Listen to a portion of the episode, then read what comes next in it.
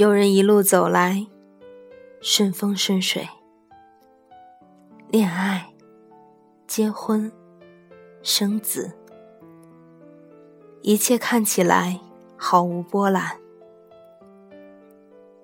有人生来折腾，二十几岁就尝遍了百种滋味，都对，都好。没有哪个是错的，或者是不公平的。是你的，你就该把它收起来。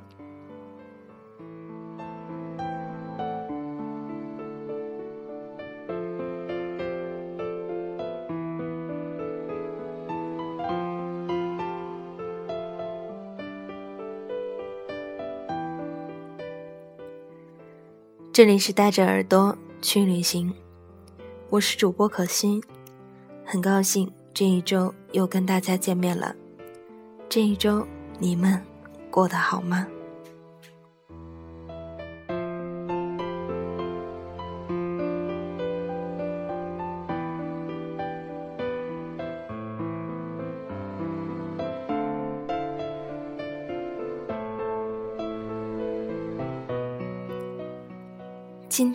我要为大家讲的故事名字叫做《那么多人都错过我了，只有你》。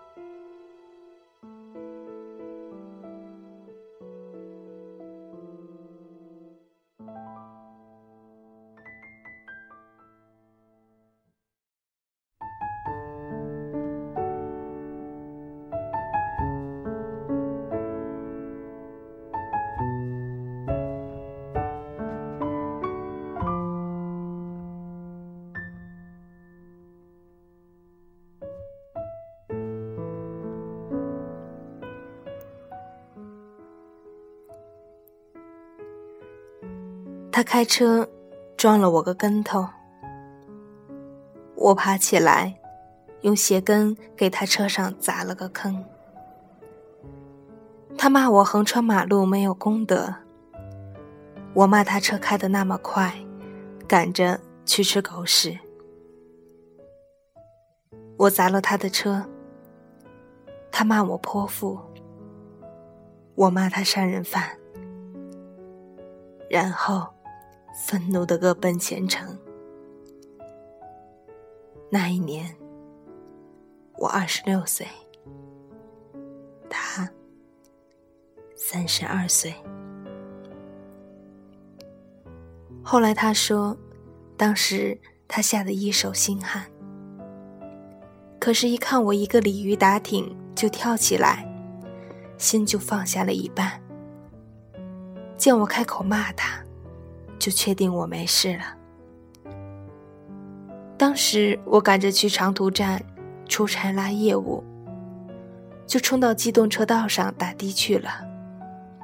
披头散发的，格子衬衫、牛仔裤、正装都在包里，见了客户才能套上，撞得我屁股上一大块青，半个月才消下去。每次擦红花油的时候，我都振振有词：“这个混蛋，要不是老娘赶时间，怎能容你苟延残喘？有种下次看我怎么收拾你！拿拖拉机来回压，先煎后杀，再煎再杀，再杀再煎。没想到。”这一天，还真的来了。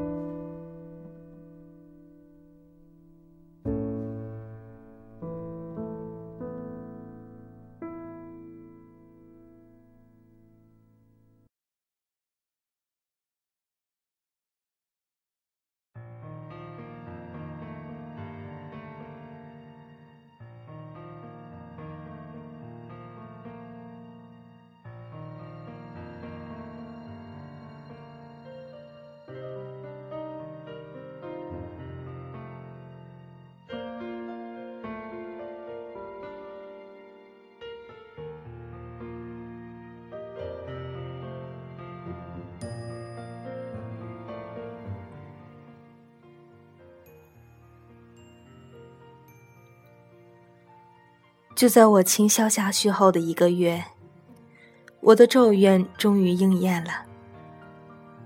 我当时在一家会展策划公司负责业务。公司在一个展会上接了几家公司的展台设计和布置，其中就有他所在的公司。他是公司的 CFO。会展前一天，他和其他几位领导来看验收展展台，我负责接待。我们又见面了。幸亏他不是主要和我打交道的领导，所以我们基本没有说话。但是他眼神里透露的不信任，让我非常恼火。他好像是在说：“是不是不管什么人套上职业装，盘起头发，都可以冲白领？”我尽力的表现专业得体，整个策划。非常不错，加上我的介绍和解释，他们的 C.O.O 非常满意。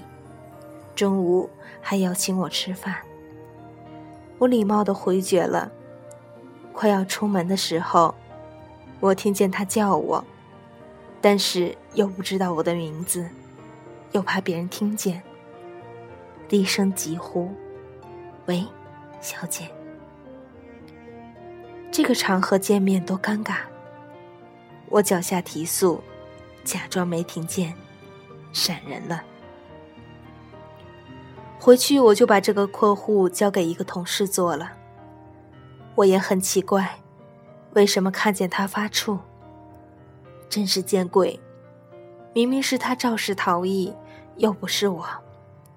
反正我不想再经历那么尴尬的场合了。他也没有再主动联系我。后来知道，这段时间，他很快就辞职跳槽了。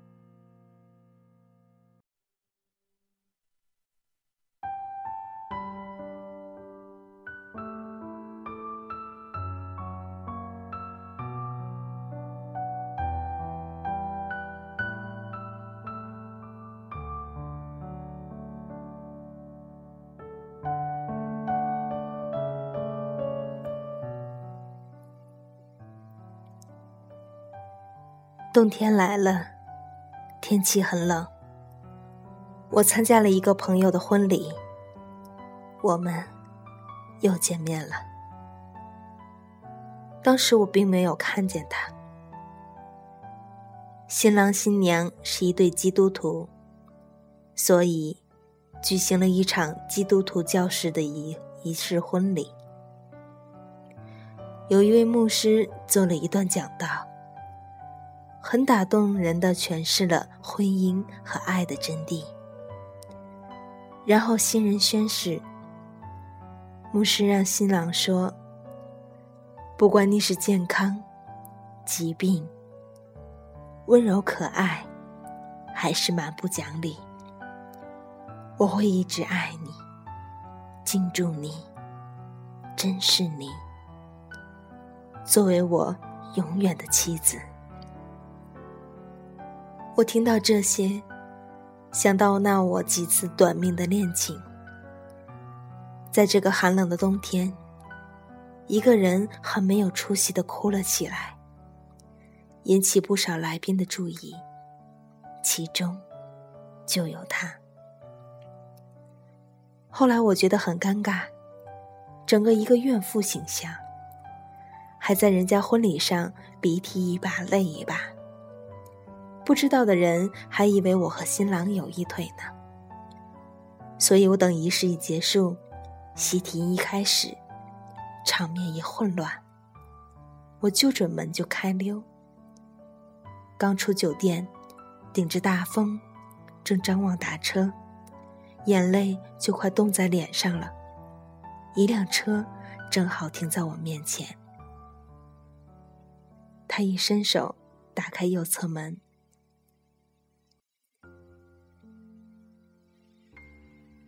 在车里做了个手势让我下车。我当时觉得自己狼狈不堪，又冷。虽然觉得很吃惊，但是也没有多想，就一头钻进他的车里了。他启动车子，什么也没说，递给我一个面巾纸盒子，我开始擦脸。一擦倒好，擦下一只假睫毛。我不知所措，拿着那只假睫毛，正在琢磨。是揪下来另外一只，还是贴上这只，还是就这样？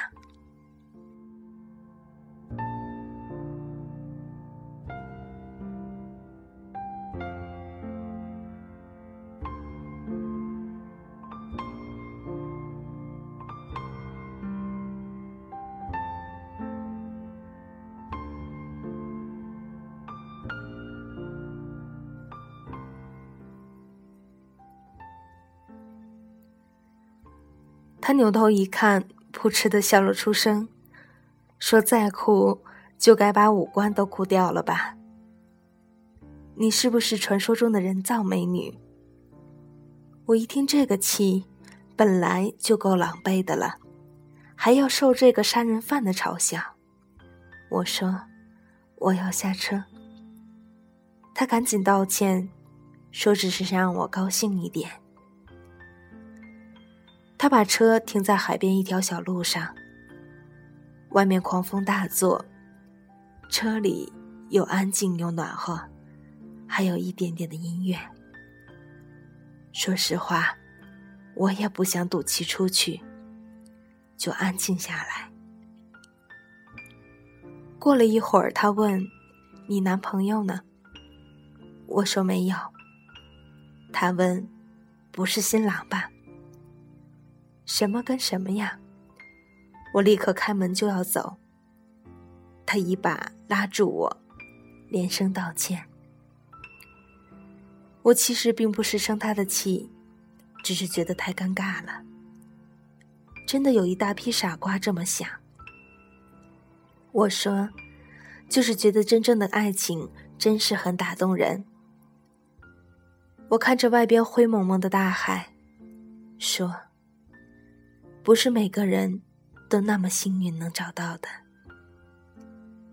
他没说话。我回头看他，一回头，好大一张脸在我面前，惊得我一躲，一头撞在车窗上。他赶紧抱住我的头帮我揉。我说：“你凑这么近干什么？想吓死我吗？”他捧起我的脸，说：“要是更近呢？”然后，他吻了我。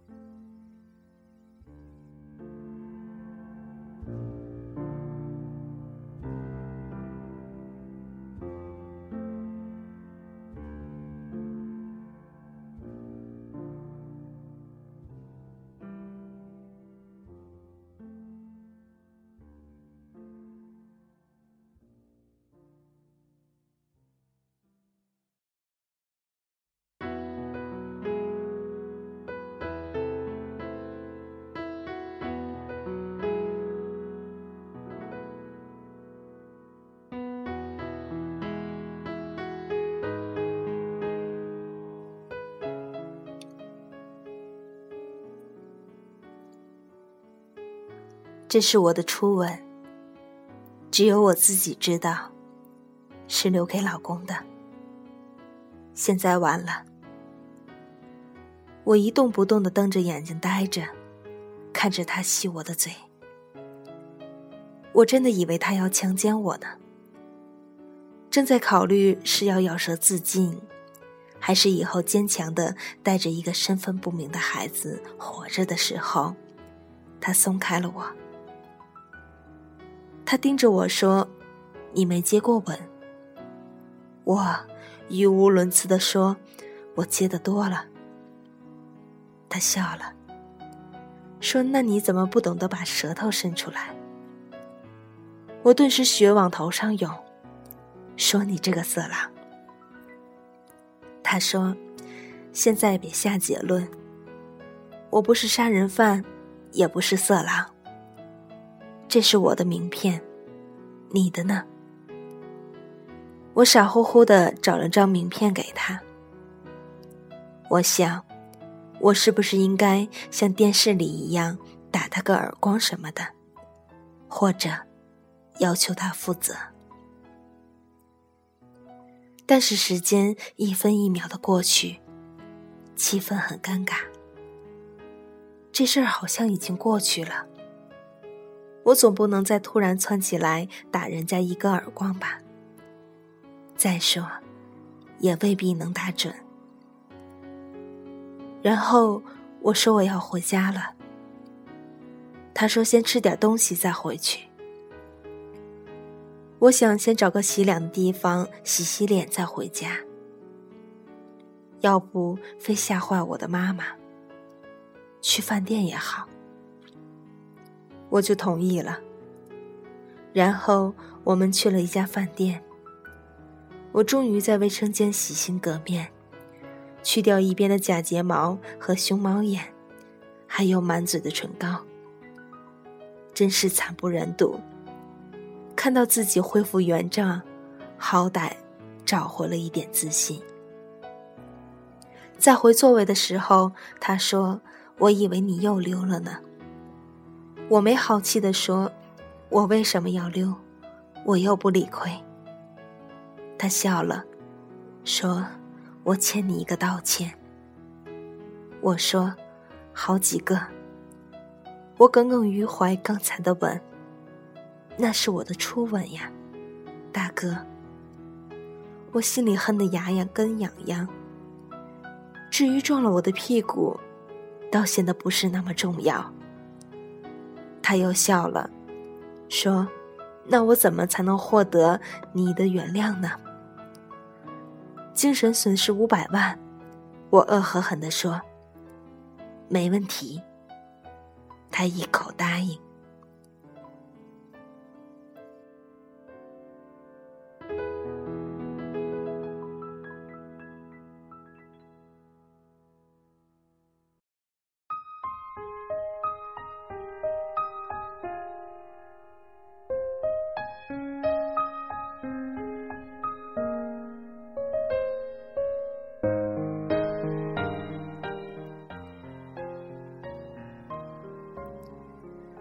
我愣在半截，装置不可能，还傻白活什么劲儿？我暗自骂自己。现在我还在缅怀我的初吻，一点没有心情说笑。我没在接茬，自顾自吃开东西，懒得说话。今天风水不对，整个感觉不真实。我只想赶紧结束今天，明天就恢复正常了。今天就算我的一夜情，或者算是被狗舔了一下。想到这，我心情大好。我并没有失去我的初吻，只是被狗舔了一下。他看我高兴起来。以为是他的魅力呢，也挺洋洋自得。整个用餐气氛还不错。吃饱了，他就把我送回家。我要下车的时候，很礼貌的对他说：“家里的人多，狗凶，就不请您上来了。”他笑了，说：“以后有的是机会，再见。”看着他扬尘而去。我跺着脚骂他，也不知道是骂他，还是我自己。晚上辗转反侧，总是想他的样子，会不会在我们之间发生什么？一会儿又觉得自己很笨，都不知道人家有没有结婚，就让人占了便宜，还沾沾自喜呢。正睡不着觉的时候，听见手机短信的声音，我的心突突的跳，有种直觉，一定是他发的。他要是说爱上了我，或者当初撞我的时候就对我有感觉。我该怎么办啊？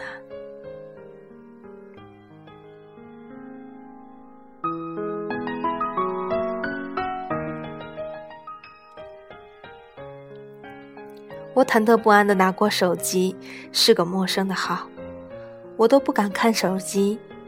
我爬下床，又找他的名片，一看，是他的手机，心跳的更厉害了。莫非？把五百万给我划账划过来了。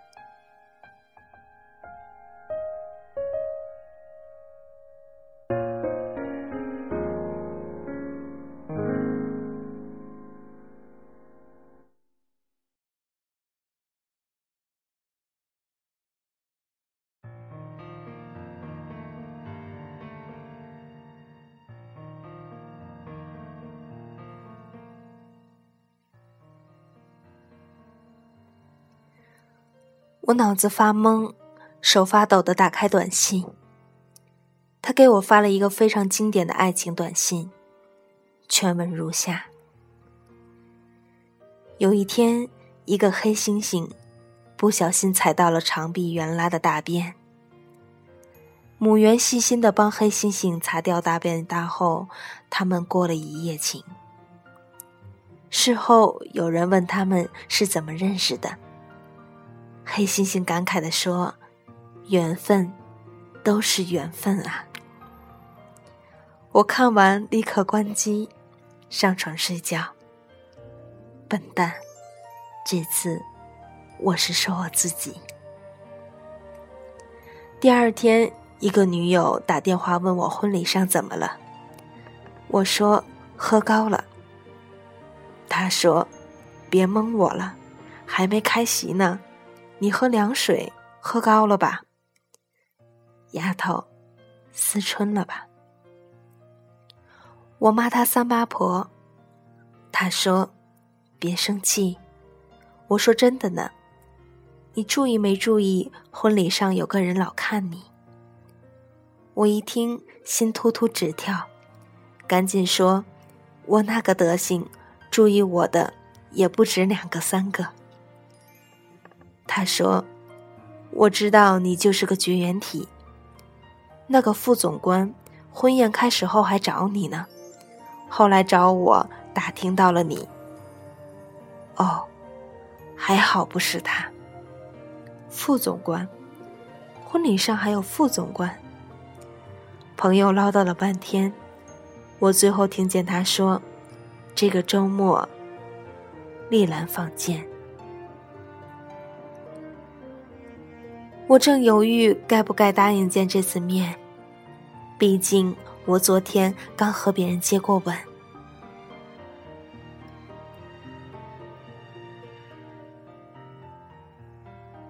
好，那就周五见。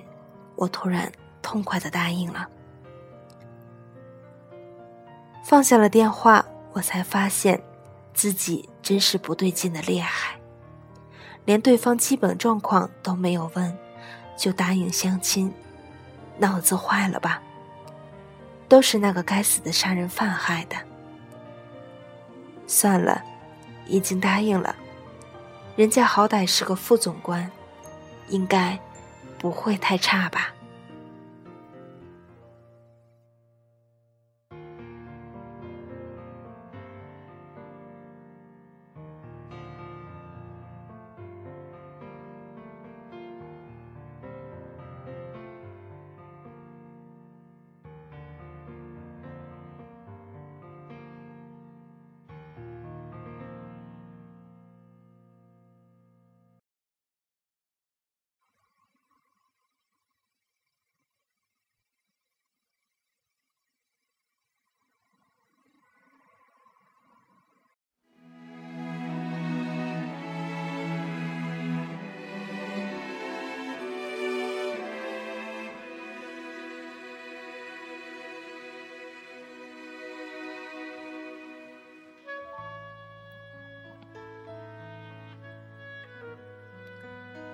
周末和副总官的见面比较索然无味，我老是找不到感觉。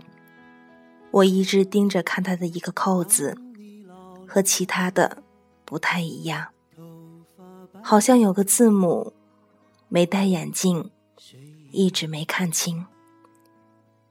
朋友倒是打混打磕，极力营造一种暧昧的气氛，活像个老鸨，更显得我木木登登的，更像被卖身的一样。结束后。副总官送我回家，倒是很有风度的只字未提婚礼时我的丑事。这一点，我倒是很满意。一进家，朋友的电话追踪立刻到位，问我感觉如何。我说一般。他说得了吧，你一晚上光色眯眯的盯着人家胸口，还说没感觉。我有嘴也说不清，应付的他两句，就立刻起床洗澡，然后再爬进被窝。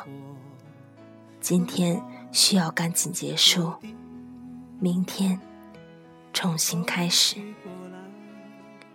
正在我迷迷糊糊的状态，忽然听见手机短信的声音，该死，忘了关机了。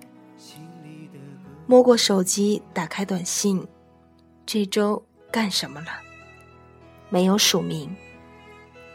我心不知道为什么又开始突突的跳，盯着号码瞅了半天，终于确定是我的那个缘分。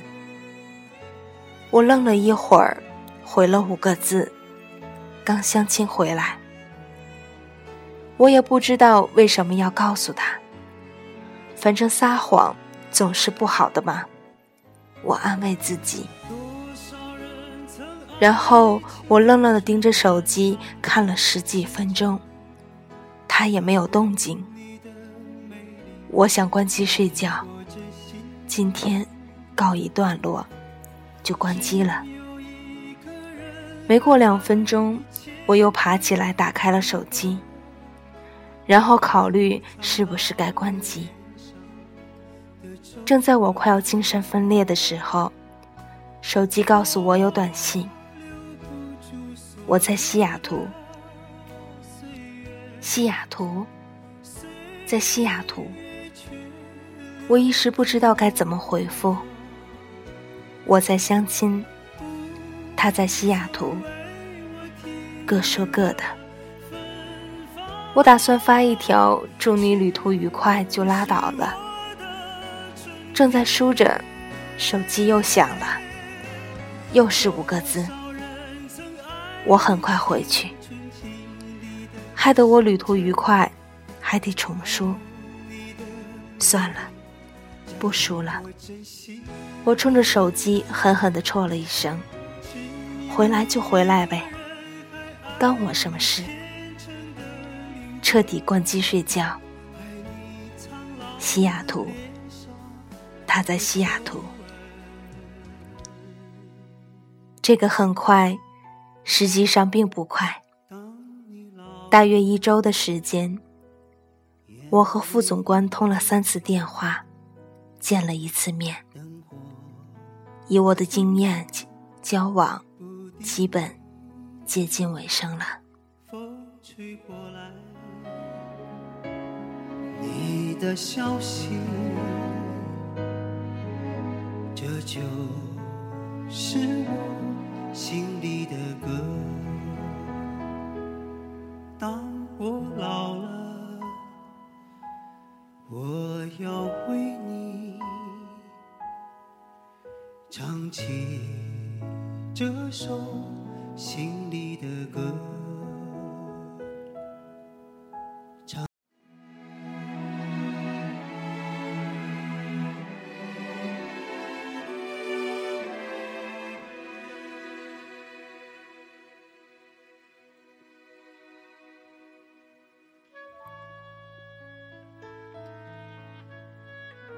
我被朋友拽去剪了头发，他说都是因为我整体的感觉老气横秋，所以才会推销困难。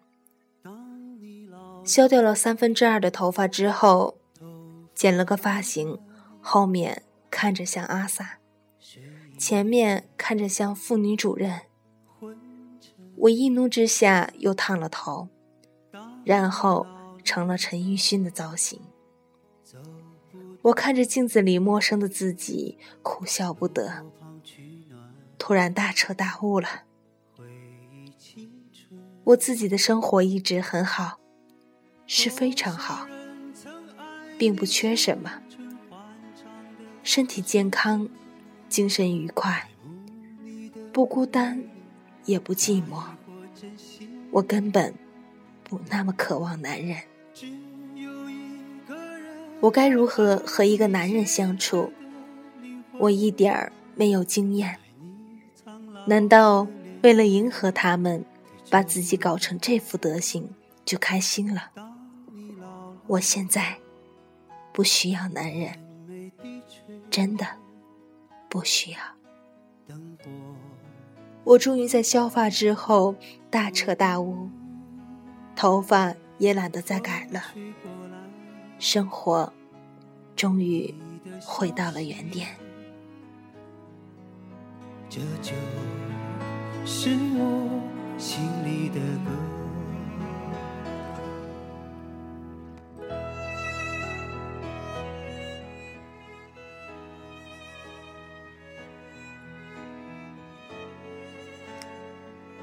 我还找出来我的一枚戒指，戴在无名指上。戴上正好陪我成熟的样子，省得很多大心大姐们热心的麻烦。还找出眼镜戴上了，省得看人老像眯着眼睛一样，显得我很色。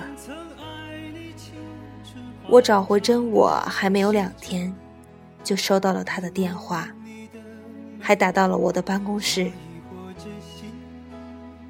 我回来了。劈头就是这么一句。我虽然一下就听出他的声音，但是我还是懵了。这人怎么自来熟啊？感觉我好像要是接着说“我好想你啊”，或者是“你这个死鬼这几天死哪去了”。我镇定了一下，假惺惺的问：“请问您哪一位？”他沉默了一下，说：“下班，我去接你。”啊，是这样啊，恐怕今天事情比较多。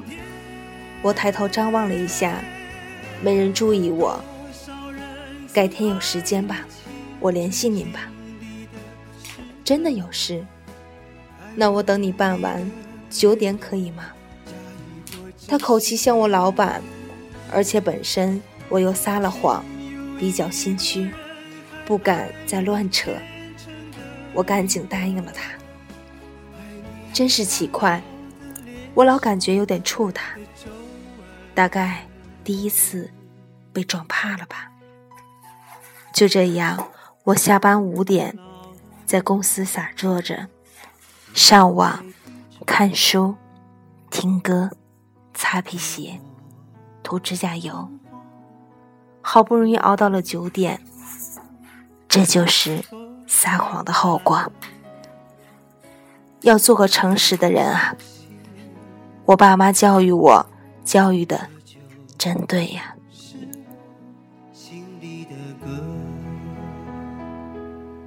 当我老了，我要回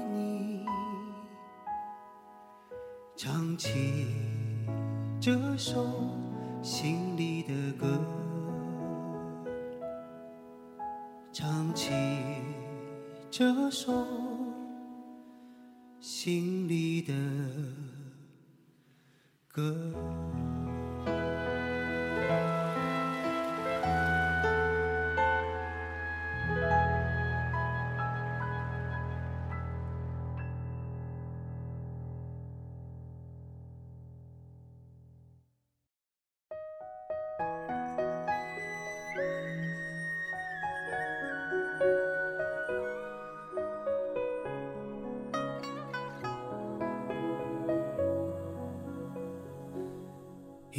将岸天破晓，老舟新客知多少？远山现竹林芳草，晨风拂绿了芭这里是带着耳朵去旅行，我是可心。故事未完待续，下周我会继续讲这个故事。我们下周见。柳叶江间桃花，洲离合眺远方。饮一盏岁月留香，唱一曲往事飞扬。山水间歌声回荡，回荡思念的滚烫。去年的家书两行，读来又热了眼眶。云水边静沐暖阳，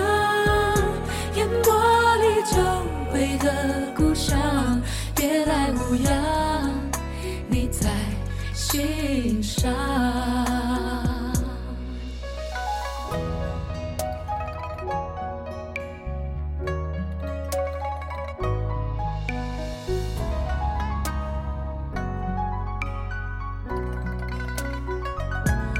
柳叶江天桃花浪，汀洲离合眺远方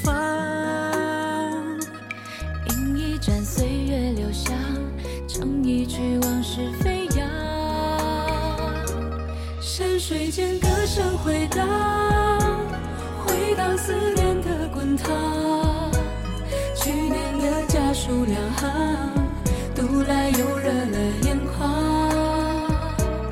云水边静沐暖阳，烟波里久违的故乡，别来无恙，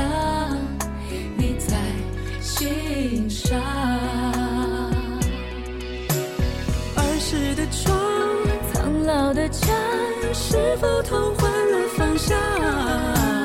堂前的你和我，相逢时会沉默，还是会诉尽衷肠？山水间歌声回荡，回荡思念的滚烫。